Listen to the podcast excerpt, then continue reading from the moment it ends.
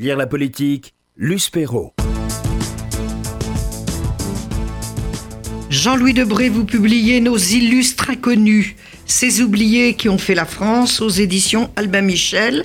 Alors vous avez un petit peu construit votre livre autour de quatre thèmes. Liberté, égalité, fraternité, les inconnus qui ont servi ce thème. Liberté de conscience et laïcité. N'oublions pas qu'en France, c'est une spécificité très importante. La France et les institutions. Et enfin, l'Europe. Donc c'est la République, la République et la République, même avec l'Europe. Donc, sur le thème de la liberté, de l'égalité de la fraternité, vous mettez beaucoup en avant le combat pour les femmes, pour l'égalité des femmes. Pourquoi? Oui, oui, parce que c'est une grande question d'aujourd'hui et de toujours. J'avais écrit il y a quelques années euh, un livre qui s'appelle Les femmes qui ont réveillé la France. Mais euh, c'était consacré à des femmes et j'ai voulu montrer que le chemin vers l'égalité homme-femme est un chemin qui doit être pris en commun par les hommes et par les femmes. S'il n'y avait pas eu un euh, personnage totalement oublié aujourd'hui, René Viviani, euh, oui, très intéressant. Euh, voilà une femme qui arrive devant le prétoire de la deuxième chambre de la cour d'appel de Paris pour prêter serment, et au moment où elle arrive au prêter serment, les avocats s'en vont, les magistrats s'en vont, seul reste l'avocat général qui lui dit Elle s'appelle Jeanne Chauvin, Madame Chauvin. Jamais vous ne serez avocate. Pourquoi, monsieur l'avocat général? Parce que pour être avocat, il faut avoir accès au raisonnement juridique. Et, mais elle avait tous les diplômes. Mais elle avait tous les diplômes. Et il a fallu qu'elle trouve un député, René Viviani, qui a compris que la République ne pouvait pas s'épanouir dans l'opposition entre l'homme et la femme. Et il a fait déposer une proposition de loi, et il a fait déposer une proposition de loi qu'il a fait voter, qui a permis aux femmes de rentrer dans tous les barreaux de France et d'être euh, euh, à l'égal de l'homme. ce que je veux montrer dans, ce, chapitre sur l'égalité des droits, c'est que c'est pas les hommes contre les femmes, c'est les hommes et les femmes pour la République. Il n'y a pas, Luce de République possible s'il n'y a pas cette recherche permanente d'égalité, d'égalité des sexes, d'égalité des religions, tout. C'est le fondement même. Il n'y a pas de république s'il n'y a pas d'égalité, et il n'y a pas de fraternité, et il n'y a pas de liberté s'il n'y a pas d'égalité. C'est le fondement même de notre pacte social. Alors, il y a un personnage aussi que moi je connaissais bien, mais pas pour ce combat-là. Dans le combat pour les femmes et le vote des femmes, il y a Ferdinand Buisson. Moi, je l'attendais sur la laïcité. Oui, mais Ferdinand Buisson a été euh, un homme tout à fait oublié, euh, qui a été, euh, dans le domaine de la laïcité, un personnage essentiel, mais aussi, et c'est ça que j'ai voulu montrer. Oui, c'est complètement ignoré, cette partie de son parcours. Eh ben, c'est pour ça que j'ai écrit. Tu sais, quand, quand je reprends l'histoire de mon pays, de notre pays, et l'histoire euh, contemporaine, il y a quelques personnages qui ont euh, pris la lumière de l'histoire. Normal. Jaurès, euh, Léon Blum, De Gaulle, Mitterrand, euh, Clémenceau. Mais il y a à côté d'eux des hommes et des femmes qui ont fait avancer notre société et ça, on les oublie. Tous les noms qui sont là, je les ai testés auprès d'enfants, car je vais, je pars euh, demain en Corrèze, où je vais faire euh, neuf collèges, où je parle de la laïcité, où je parle de l'histoire de la République. Et, je lance des noms. Et, je vois que euh, ces noms disent rien. Et si j'ai voulu le faire, c'est qu'aussi, c'est pour réhabiliter le politique. J'entends partout, oh les politiques ça sert à rien, oh les parlementaires n'en parlaient pas. Il y a dans ce pays un vent anti-parlementarisme. Qu'est-ce qu'ils foutent? Ils foutent rien. Eh bien si, si on regarde l'histoire, si on prend un tout petit peu de recul, on voit qu'il y a Viviani, euh, Buisson, euh, euh, Lucien Neuwirth. Alors justement, parlons de Lucien Neuwirth. voilà, il y a trois femmes euh, dans, cette, euh, dans ce studio. Ça m'a pas échappé, oui. Neuwirth, c'est le défenseur de la pilule qui a obtenu de De Gaulle que la pilule soit distribuée dans les pharmacies en France. C'est extraordinaire, ce, ce personnage résistant de la première heure. Oui, Luis Perrault, pour moi, c'est pas le c'est pas le défenseur de la pilule. Ah, c'est le attendez, c'est le défenseur de la liberté pour la femme de choisir sa sexualité. C'est la liberté pour la femme de choisir sa maternité. C'est une grande avancée. Énorme. C'est une grande avancée et euh, qui est dans les droits de l'homme et de la femme quelque chose de considérable. Il faut rappeler la loi de 1920 qui, qui- condamnait les n'oublions- femmes. N'oublions pas que euh, au moment du, du- du code Napoléon, euh, la, la- la- la femme n'a aucun droit. Et on va voir, grâce notamment à Lucien Neuwirth, que le progrès de la société, c'est pas la pilule, c'est le droit pour la femme d'être maîtresse de sa maternité. C'est un moment exceptionnel de notre société. Tout va découler après. C'est là le tournant de la société moderne, de l'égalité. Et, ce qu'a voulu Lucien Neuwirth, avec les conséquences que ça a eu, on ne retrouve plus de cadavres d'enfants dans les boîtes, dans les boîtes à ordures. On, on voit, on voit que des maternités voulues. Et l'amour qu'on porte un enfant, il vient Désiré. aussi de cette maternité voulue. Et là, on a oublié. Ne, ne réduisons pas ce débat sur euh, des sordides affaires euh, de sexualité. C'est plus important que ça. C'est la liberté de la maternité. Oui, mais racontez un petit peu, parce que je trouve ce personnage tellement sympathique, comment il a découvert à quel point les femmes pouvaient s'épanouir justement dans cette maternité désirée, consentie, le moment choisi.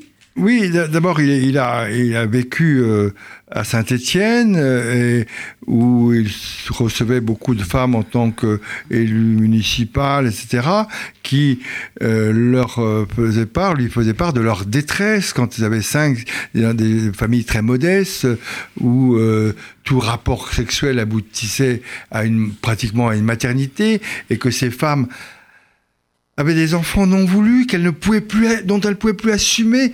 Alors ça avait comme conséquence soit euh, un mal-être de la famille, soit, et plus dramatique, euh, l'élimination de l'enfant. Mais il, a, il s'est rendu compte aussi qu'il y avait entre les jeunes femmes qui avaient des moyens financiers ou qui avaient des familles euh, qui avaient un certain, euh, un certain argent euh, qui pouvaient interrompre leur, euh, leur grossesse en allant dans d'autres pays étrangers et que finalement c'était toujours les gens les plus modestes qui étaient dans une difficulté. Parce qu'il faut donc- rappeler que l'avortement était interdit. Interdit. Et, et les femmes coupables, euh, les femmes coupables d'avortement pouvaient risquer la prison. Mais il y a eu, une, et non seulement risqué à prison, mais il y a eu des cas au 19e siècle où il y a une condamnation à mort. Euh, et donc voilà. Alors je- j'entends bien sur euh, le débat sur euh, euh, l'embryon, mais aujourd'hui euh, il faut que c'est maternité, il faut l'amour, et l'amour c'est la maternité voulue. Et ça, c'est très important. Donc, le Neuwirth, il faut, le traiter de manière très importante, car c'est le tournant euh, d'une prise de conscience que la vie, euh, entre l'homme et la femme, c'est l'égalité, et que cette femme, elle peut avoir la vie qu'elle veut, mais elle a le droit de savoir lorsqu'elle veut, elle veut devenir mère de famille. Alors, il y a aussi un personnage étonnant qui est le grand défenseur du solidarisme, Léon Bourgeois. Qu'est-ce que c'est le solidarisme? Ça a disparu totalement maintenant. Euh, c'est disparu sans, sans, dis- sans disparaître. C'est, c'est- bah, Léon Bourgeois, personnage qui a eu, qui a eu comme le prix Nobel de la paix. Mais oui, on l'a c'est oublié. euh, c'est un, on doit être fier. j'avoue que je découvre. Il, dit- il- il dit, il dit en- entre entre la- l'affrontement entre le capitalisme et le marxisme, entre le communisme et l'esprit libéral, il doit y avoir un autre chemin. Il doit y avoir un chemin. Le, monde n'est pas manichéen comme ça. Essayons de nous rassembler dans une autre voie qui est le solidarisme. Et, et quand je regarde l'histoire de France, quand vous prenez euh, euh, ce qu'on a voulu faire au lendemain de la Seconde Guerre mondiale, euh, l'action capital-travail, l'intéressement, la participation, ce que j'entends aujourd'hui, euh, ni, droite ni gauche, ni ni, le ni ni, si je euh, entends encore ce qui se dit ces jours-ci, c'est qu'il faut trouver un chemin entre la gauche et la droite. Mais c'est l'actualité, l'actualité de, de Léon Bourgeois et de cette volonté de, au lieu de l'affrontement politique entre les bons et les mauvais, essayons de trouver ensemble le chemin qui est à la fois le progrès et la solidarité. C'est Léon Bourgeois. Alors, vous parlez aussi de quelque chose de, très, important, la liberté d'association, parce que la France ne serait rien sans ces associations qui soutiennent, issues de la société civile et qui tissent un tissu important dans la société française. Alors là, c'est le monsieur Valdec Rousseau. Oui, mais euh, pour moi, c'était des avenues. Oui, c'est des avenues, mais c'est des choses avenues. Euh, euh, parfois même des boulevards. c'est jamais des impasses. Valdec Rousseau, oui, c'est un personnage qu'on a complètement oublié, mais et, qui est pourtant, et qui est pourtant un, un, personnage essentiel dans l'architecture de notre société, qui est la reconnaissance du droit d'association, qui doit permettre à des hommes ou à des femmes de s'associer dans un but précis, et ça a transformé notre société. Un but d'intérêt général. D'intérêt général, naturellement. Et c'est ce qu'on appelle la loi de 1900. La loi de 1901. Bien, il y a aussi, vous mettez Jacques Chaban-Delmas, son projet de nouvelle société. Euh, pourquoi là, il pourrait être aussi dans la France et ses institutions? Oui, non pas uniquement, parce que euh, ce que propose Chaban, c'était pas uniquement, euh, il proposait pas d'ailleurs de réforme de l'institution, il s'intégrait dans les institutions de la Ve République, mais il voulait, il avait compris dans la voie euh, ouverte par Léon Bourgeois, et le solidarisme qu'il fallait construire une nouvelle société, que la société du, de la fin du XXe siècle ne pouvait pas être une société bloquée, une société euh, martyrisée, une société euh, fermée, et qu'il fallait ouvrir. C'est lui qui a ouvert la radio, la télévision. Euh, libéré. Libéré, libéré. Et que on, on, voit, on voit dans, dans Saban cet mot essentiel de la politique essayer de trouver une espérance commune. C'est ça la politique, trouver une espérance commune, un rêve d'avenir partagé. Et ce rêve d'avenir partagé, il n'est pas sur la défense individuelle, il est sur le chemin de cette défense collective. Alors il y a aussi un personnage totalement oublié et on lui doit une des grandes révolutions de notre société, c'est l'égalité de la filiation. Il s'appelle Jean Carbonnier. Oui, euh, tu sais, euh, euh, là, une des grandes révolutions. Cinquième République, Cinquième République. Le professeur Carbonnier va insuffler aux hommes politiques le fait que les enfants naturels et les enfants adultérins doivent avoir les mêmes droits que les enfants légitimes. Mmh. Car on oublie qu'il y a un siècle, si vous étiez né, comme disait Juris, des œuvres de votre père euh, illégal, vous étiez un enfant adultérin, vous n'existiez pas, vous n'avez pas de, la loi. aucun droit, aucun droit et aucun avenir. C'est injuste. L'enfant, il n'a rien demandé.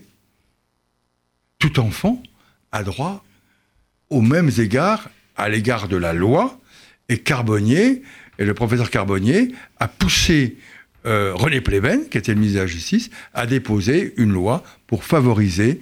Alors, naturellement, ce qui m'amuse, c'est qu'avec les mêmes arguments, les mêmes arguments ont été avancés par les adversaires. Vous cassez la famille, vous tuez la famille. Mêmes arguments que pour l'interruption volontaire de grossesse, mêmes arguments que pour la PMA ou pour autre chose. C'est, mais oui, la famille est essentielle. Oui, la famille est une cellule essentielle. Mais la famille du 19e siècle, n'est pas et ne sera jamais la famille du XXe et la famille du XXIe siècle. Et plutôt que de se faire imposer des évolutions, essayons de construire la famille moderne en reconnaissant aux enfants légitimes euh, les mêmes droits, euh, enfants naturels et adultérins, les mêmes droits que les enfants légitimes. L'invité de Luce Perrault, euh, Lire la politique, est Jean-Louis Debré pour son livre Nos illustres inconnus, ces oubliés qui ont fait la France, un livre paru aux éditions Albin Michel. Alors, deuxième chapitre, liberté de conscience et laïcité. À qui sont les plus importants pour vous? Parce que Émile Combes, Eugène Spuller, Charles-Émile Frépel, Philippe Grenier, Charles Barranger, ça ne va pas dire grand-chose euh, à nos auditeurs. Tant mieux, donc à lire mon livre. Euh, non mais euh, aujourd'hui, aujourd'hui. C'est bien pour ça que vous êtes là, pour, Oui, le- pour appeler leur euh, attention. Luspero, Aujourd'hui, le thème de la laïcité est essentiel. Il est au cœur des débats modernes. Il est au cœur de l'action terroriste d'un certain nombre d'États. Euh, nous avons la chance d'avoir eu une loi qui ne s'est pas arrivée sans, difficulté, qui est la séparation de l'Église, des Églises et de l'État. La laïcité, soyons très clairs, ce n'est pas la négation des religions. La laïcité, c'est le fait que l'État euh, n'interfère pas dans le fonctionnement des religions, mais la laïcité, c'est aussi à l'État de permettre à chacune des religions de se développer et d'attirer des fidèles. Donc c'est ça le fondement même de notre société. Et, et j'ai voulu montrer à travers un certain nombre de personnages euh, que, euh, eh bien, Le petit euh, père Combes, ça, il est un peu- quand même un peu oui. connu. oui, le père. euh, ça, euh, Son il connu. Il est connu. Euh, quand j'interroge les enfants sur euh, euh, Émile Combes, je, je n'ai pas eu, à part, il faut avoir votre connaissance, Luspero, pour euh, savoir qui est. euh, Non, mais il a beaucoup été, été évoqué dans la, oui, mais, mais, mais, mais est évoqué par quelques-uns. Moi, ce que je veux, bah, c'est. à la Chambre des députés, quand même. C'est mais à la. Chambre des députés, mais, mais À la les, les télévision. les- les enfants que je vois de 13, 14, 15 ans, ils en ont rien à foutre, pardon de vous dire, de, de cette histoire. Mais ils vivent la laïcité et je veux leur montrer, et je veux leur montrer combien ça a été difficile, car on est parti d'une situation où l'Église catholique dominait tout, tout, à une situation où chaque religion a eu le droit euh, d'avoir euh, d'être libre. C'est l'esprit des Lumières. C'est l'esprit des Lumières. Et c'est ça, si vous voulez, qui est important. Et si j'ai voulu dans ce livre montrer aussi que euh, ce principe, il était, il s'imposait à nous, il s'imposait à nous parce que ça a été le combat des hommes et des femmes pour faire en sorte que la fraternité qui est dans la devise républicaine, il n'y a pas de fraternité en dehors de la laïcité. Ça, c'est clair dans mon esprit. Alors, passons à la troisième partie de votre livre, La France et ses institutions. Alors, bien évidemment, les institutions reposent sur des textes fondamentaux. D'abord, la Constitution. Alors, parlez-nous de cet illustre inconnu qui s'appelle Michel Debré et qui est le père de la Constitution de la Ve République. D'abord, permettez-moi de vous dire qu'il n'est pas totalement inconnu pour moi. Euh, Je, je le savais. vous l'avez- vous Mais je n'ose plus rien dire. Vous avez dit, euh, Luce, que c'était le père de la Constitution, c'est surtout mon père.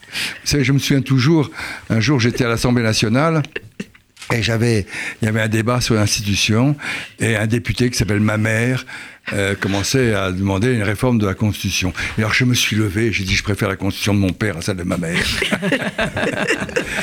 Euh, euh, la Constitution, on, on- on est fantastique en France, on, un peuple extraordinaire. Euh, on est le seul peuple au monde où on change régulièrement de constitution. Seul. Ça me fait penser aux équipes de football. Si vous jouez pas au foot, Luce, euh, mais euh, si vous ratez le but, il y a deux façons de, de vous corriger. Soit de travailler pour mieux tirer au but, soit d'agrandir les buts. Et ben nous, on agrandit toujours les buts. Et la Constitution, on est, on change, on ne peut pas. Euh, elle a 60 ans. Regardez aux États-Unis, en Angleterre, euh, c'est une constitution qui dure, qui dure, qui dure. C'est l'architecture et c'est la constitution qui va permettre à la démocratie et à la République de s'installer dans le lit de la France. Et euh, je crois que c'est très important de faire en sorte que euh, les institutions soient euh, comme vous écrivez des choses en même temps, j'arrive pas à me concentrer. Ou bien que je fasse des petites piques euh, aux journalistes. Voilà, oui, la Constitution, c'est l'architecture de notre pays. C'est, je dis toujours aux enfants, qu'est-ce que la Constitution? Ben, C'est le règlement intérieur de la France. C'est le règlement intérieur de la France. Dans toutes les écoles, il y a un règlement intérieur. À, à RCJ, il y a un règlement intérieur. Faut être très gentil avec la journaliste. Très gentil. Pas de faire de critique. Jean-Louis Ah. Debré, autre personnage très important dans la France et les institutions, un personnage, euh, ça me- euh, ce que vous en écrivez me touche beaucoup, c'est Ernest Renan et ce fameux texte Qu'est-ce qu'une nation? qui est un texte fondamental que Oui. tous les, les- on devrait l'apprendre euh, par cœur dans toutes les écoles. Pour moi, c'est un texte essentiel pour deux raisons. La première raison, c'est que le texte de cette conférence, c'est mon grand-père qui l'a donné à son père, c'est mon grand-père qui l'a donné à son fils Michel lors de la libération. Il lui a remis le texte. Et lorsque j'ai passé mon doctorat en droit, mon père m'a remis ce livre, ce petit opuscule qui lui avait été donné par son père, en disant, tu vois, il faut que tu retiennes une chose. La nation, c'est un rêve d'avenir partagé. La nation, naturellement, alors on peut prendre la conception barésienne et maurassienne la nation, c'est la Non. terre et les morts, oui, on le voit aujourd'hui, naturellement, c'est important. On voit le président de la République qui va honorer euh, les morts de 14. C'est vrai que c'est important, mais ça ne suffit pas. Si on n'a pas envie, Luce, de vivre ensemble, on ne construira rien. Or, la nation, c'est comme un être humain. C'est cette volonté de fraternité, d'égalité, de liberté ensemble. C'est le plébiscite de tous les jours. Oui, nous sommes français. Oui, ce qui nous unit tous ensemble, c'est naturellement notre passé, notre langue, naturellement. Mais c'est surtout cette envie qu'on a de partager ensemble un avenir. destin, Et un ça, avenir. Ça, c'est très important. Alors, il y a deux, deux autres personnages que je ne pensais pas trouver là, mais qui ont aussi apporté des, des- des réformes absolument fondamentales. C'est le Drurolin avec le suffrage universel. Eh oui. Alors, le Drurolin, là aussi, c'est encore des avenues ou des, ou des, ou des rues. Oui. oui Les gens ne savent plus. Savez, Mais le suffrage universel, c'est fond- c'est fondamental dans Mais notre République. C'est c'est fondamental. Alors, c'est le suffrage universel masculin. À l'époque, on est. Ah oui, à l'époque, On est, on oui. est que sur. Mais, Mais. devenu... euh, Mais, devenu, mais, mais, mais c'est une rupture aussi essentielle dans la République. On, on ne considérait avant qu'il n'y avait que les notables qui pouvaient s'exprimer. Et c'est les, les- les- les corps électoraux où vous pouvez voter qu'en fonction des impôts que vous payez, etc. Et le Rollin, tout d'un coup, dit, mais non, attends, le rêve d'avenir partagé, il n'est possible que si chacun participe à la vie politique. Et ça va être fondamental. Mais qui aujourd'hui se souvient de Le Rollin Qui? Je peux sortir là dans la rue, je vais demander. Vous? Moi, mais, mais je l'aime. Mais je l'aime, moi. Je m'en souviens pas, je l'aime, je vis avec lui. Chaque fois que je vais voter, je remercie le Rollin. Je voudrais qu'il y ait partout, si vous votez ici, c'est grâce à le Rollin, mais c'est grâce aussi au Conseil national de la résistance et à De Gaulle qui ont fait que les femmes peuvent voter. N'oublions pas ce passé. Soyons fiers de notre passé. Pourquoi on ne met pas sur les plaques dans les villes euh, ce qu'ont fait les... Ben, les- je voudrais, mais ben, je ne suis pas maire de Paris. Alors, il y a un Pas autre encore. personnage un- très très intéressant, euh, c'est René Capitan, qui s'est battu pour le scrutin majoritaire. Là aussi, c'est une, euh, c'est quelque chose de, de- de très très très important. Oui, parce qu'on, on, euh, vous savez, euh, la quatrième République, elle fonctionne sur le fait majoritaire. Euh, en France, on ne s'est jamais interrogé sur la finalité d'un mode de scrutin. La finalité des modes de scrutin, est-ce que c'est donner une photographie de l'opinion publique? Si c'est ça, alors il faut prendre la proportionnelle et le faire tous les huit jours parce que les Français changent d'opinion. Mais c'est pas ça la démocratie. Le mode de scrutin, c'est le scrutin majoritaire qui permet au peuple de donner pour un temps déterminé à une majorité la possibilité de gouverner la France. C'est ça. Et donc, si nous voulons regarder ce qui se passe en Europe autour de nous, l'Allemagne, l'Italie, euh, même d'autres pays euh, d'Amérique du Nord, la proportionnelle arrive à un drame. Et la proportionnelle, on le voit en Italie, c'est aussi l'alliance avec le populisme. Alors, nos illustres inconnus, ces oubliés qui ont, qui ont fait la France, c'est Jean-Louis Debré à notre micro. Pour terminer, l'Europe. Alors, il y a deux conceptions de l'Europe, celle de Robert Schuman, l'Europe fédérale, Et puis celle de Philippe Seguin, l'Europe des nations. Oui, mais euh, sorti de ça, on n'arrive pas à trouver d'autres solutions. Euh, simplement, euh, l'Europe de Robert Schuman, la seule chose qui faisait que un certain nombre de personnes étaient contre, c'est que c'était une Europe inféodée aux États-Unis. L'Europe, elle n'existera que si elle est indépendante. Et René Cassin? Ah ben René Cassin, on va finir sur la Déclaration universelle des droits de l'homme. J'ai une passion particulière pour cet homme puisque j'avais commencé ma thèse de doctorat avec lui et puis qu'il est mort entre temps. René Cassin, c'est la Déclaration des droits de l'homme et du citoyen. C'est cette déclaration qui doit tous nous inspirer, qui doit tous nous guider et qui est faite de, de liberté, de tolérance et d'égalité. Nos illustres inconnus, ces oubliés qui ont fait la République et qu'il ne faut surtout pas oublier, c'est un livre de Jean-Louis Debré publié par Albin Michel. Est 12h47 minutes et Luce n'a pas eu le temps de le euh, dire. Euh, nous allons tout de suite libérer Jean-Louis Debré. Mais un livre, Simon Debré, l'humour judéo-alsacien, et c'est paru aux éditions La Nuée Bleue. Qui est Simon Debré? Strasbourg. C'est mon arrière-grand-père, le grand, ce que j'appelle le grand rabbin. Euh, euh, et, ce qui est intéressant dans ce livre, juste un mot, c'est que le grand rabbin euh, Simon Debré considérait qu'il y avait un problème, c'est qu'avec le départ des jeunes des campagnes et ils allaient dans les villes, on, perdait une tradition judéo-alsacienne et, et, notamment la langue l'hébreu qui est essentielle pour le judaïsme. Merci infiniment Jean-Louis Debré. 12h48 minutes, la suite de cette édition juste après la pub.